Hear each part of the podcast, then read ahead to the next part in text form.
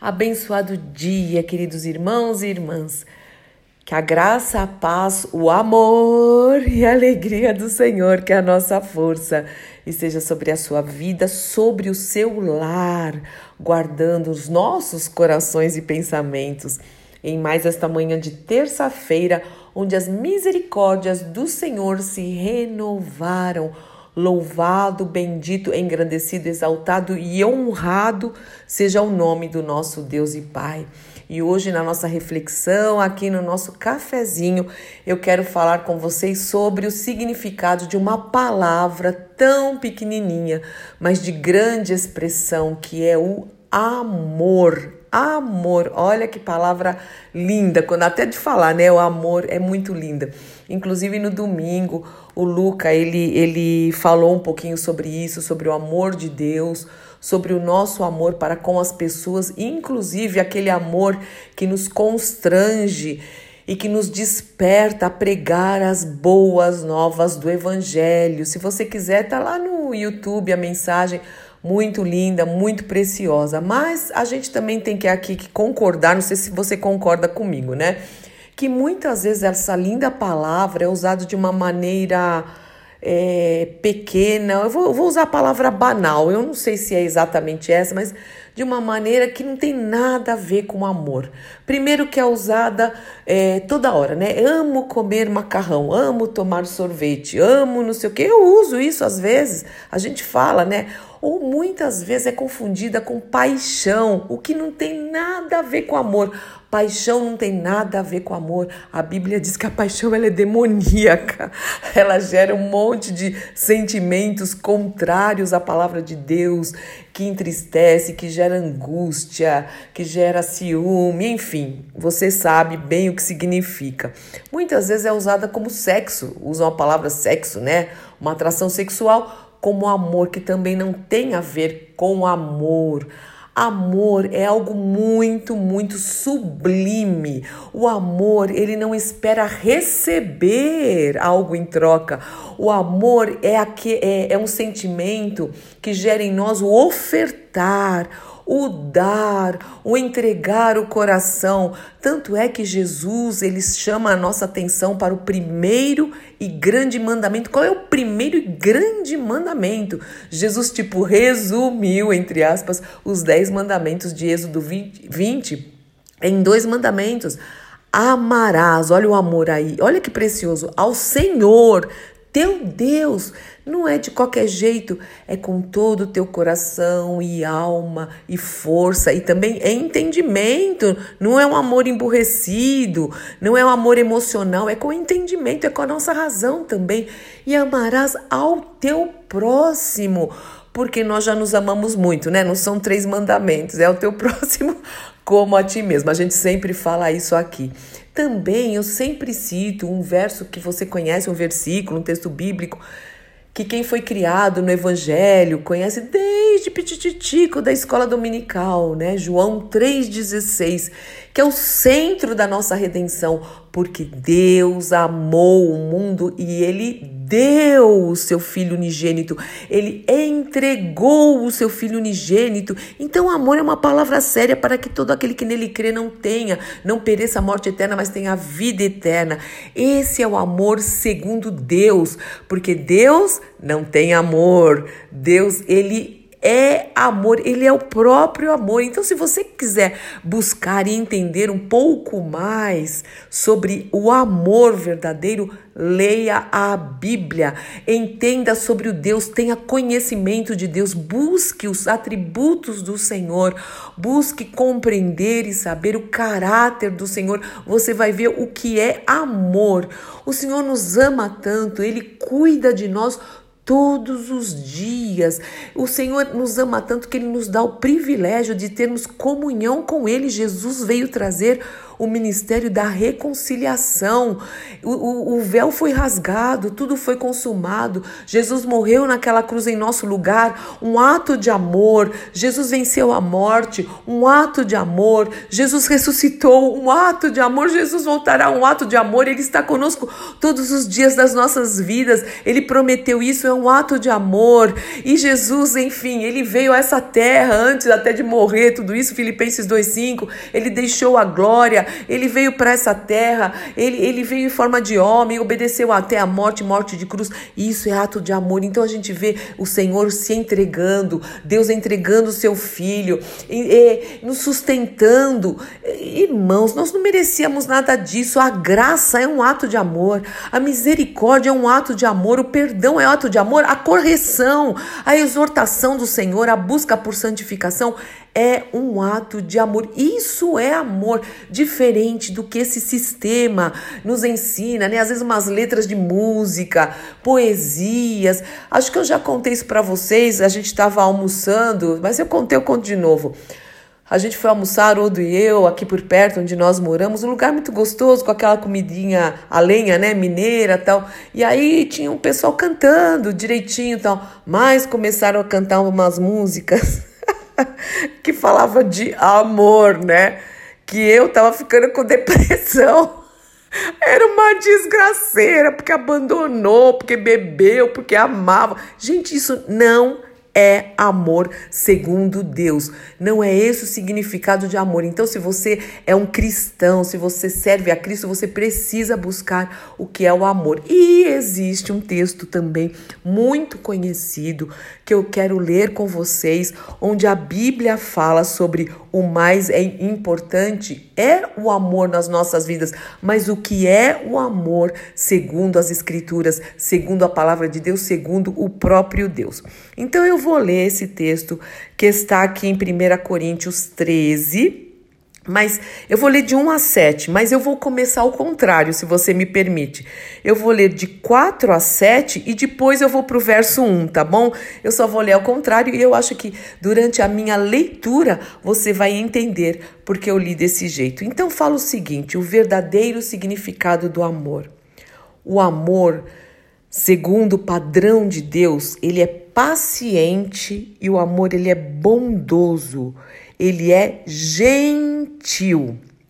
O amor, ele não é ciumento. O ciúme não vem de Deus. Ele não é presunçoso, arrogante. O amor, segundo o padrão de Deus, não é orgulhoso, vaidoso e nem grosseiro e nem estúpido. O amor não é nada disso.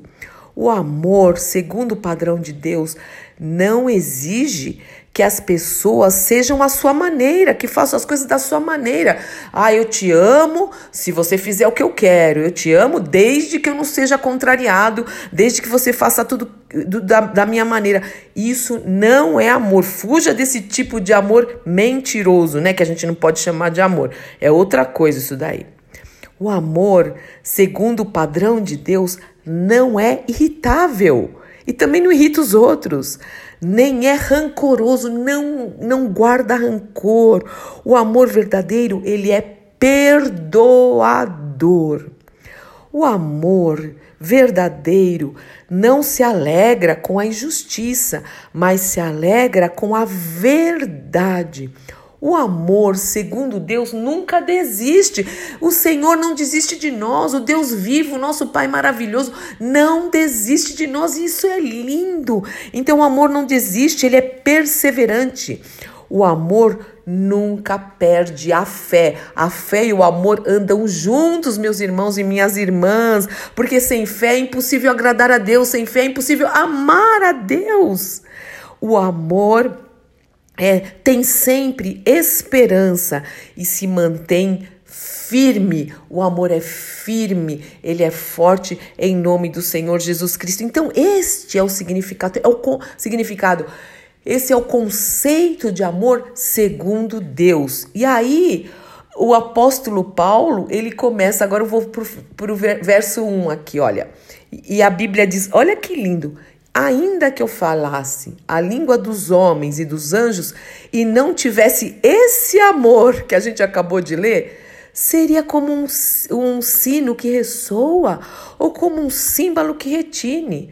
E ainda que eu tivesse até o dom de profecias, e mesmo que eu entendesse todos os mistérios de Deus, né? Parece uma coisa, oh, que pessoa cheia, né? Do amor de Deus, não.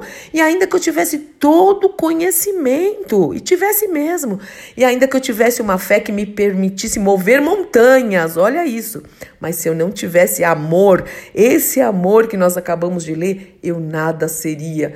Então o amor é mais importante que tudo isso. Tudo isso é importante. Tudo isso é importante. Mas o amor, o amor supera tudo isso. Continua. E se é, eu desse tudo o que eu tenho, tudo aos pobres e até entregasse o meu corpo para ser queimado. Olha que coisa, né? Impressionante. Mas se não fosse a motivação, não for o amor, o amor verdadeiro, de nada me adiantaria. E aí ele fala: o amor é paciente, aquilo que nós lemos no começo. Meus irmãos, o que te motiva a fazer o que você faz? Você faz para conseguir algo em troca? O que te motiva a servir a Deus?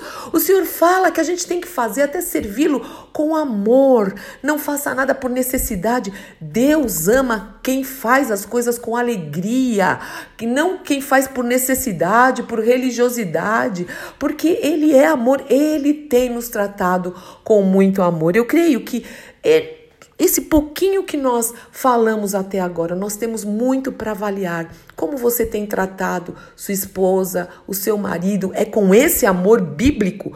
Como você tem tratado seus filhos, os seus pais? É com esse amor bíblico? Os seus funcionários, o, seu, o patrão, é, as pessoas, a vizinhança? Como você tem tratado o seu próximo? Você tem amado com esse amor, segundo o padrão do Senhor? Você tem feito as coisas com amor na sua casa, é, no seu trabalho, como se fosse para o Senhor, cheio de amor? É, eu creio que o Senhor precisa falar ao nosso coração e que a gente possa agora, eu quero orar com você, pedindo que o Espírito Santo de Deus nos ajude a fazer tudo e a aprender com esse amor, porque Deus é amor e quanto mais nós estivermos cheios do Espírito Santo de Deus, mais nós teremos desse amor verdadeiro, porque um dos gominhos do fruto do Espírito, aliás, o primeiro é amor. Gálatas 5, 22. Pai, em nome do nosso Senhor Jesus Cristo, livra-nos, Pai, de acharmos que paixão, que, que qualquer outra coisa, Senhor, é, que tem, tem se confundido com amor, Pai, que isso, não deixe que isso entre no nosso coração.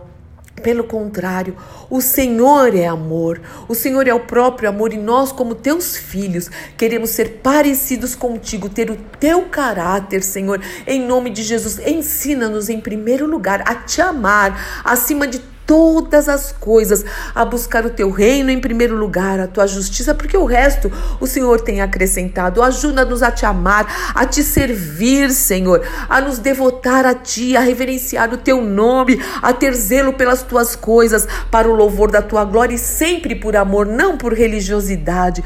Ajuda-nos a amar o nosso próximo, Senhor, a sermos perdoadores, Senhor, em nome de Jesus, a darmos suporte uns aos outros, a orarmos uns aos outros uns pelos outros, em nome do Senhor Jesus Cristo. Ajuda-nos que por amor nós possamos pregar as boas novas do Evangelho, viver as boas novas do Evangelho, Senhor.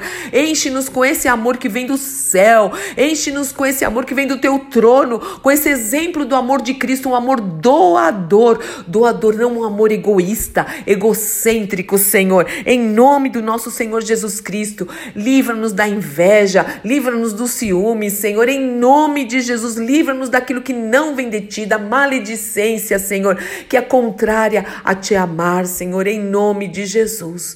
Nós temos muito para pensar, muito para orar, Senhor, e pedimos, se nós realmente vivermos o verdadeiro amor, o mundo vai te conhecer.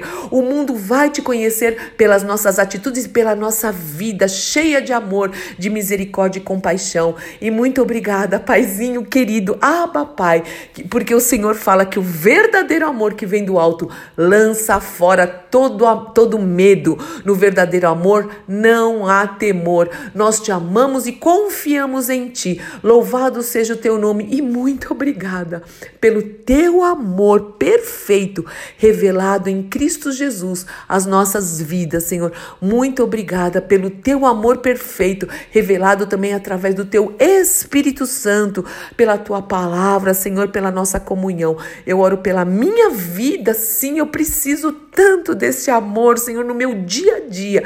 E oro pelos meus irmãos que estão nesse momento refletindo comigo na tua palavra. Em nome do nosso Senhor e Salvador Jesus Cristo. Amém, amém, amém. Eu sou Fúvia Maranhão, pastora do Ministério Cristão Alfiô Miguel Alfaville Barueri, São Paulo. E hoje nós teremos reunião de escatologia, né, falando sobre os finais dos tempos via Zoom às 20 horas. Se você quiser participar, tiver esse interesse, o Haroldo é muito, muito estudioso sobre esse assunto, tem sido uma bênção. Fale comigo que eu te passo o link. Deus abençoe.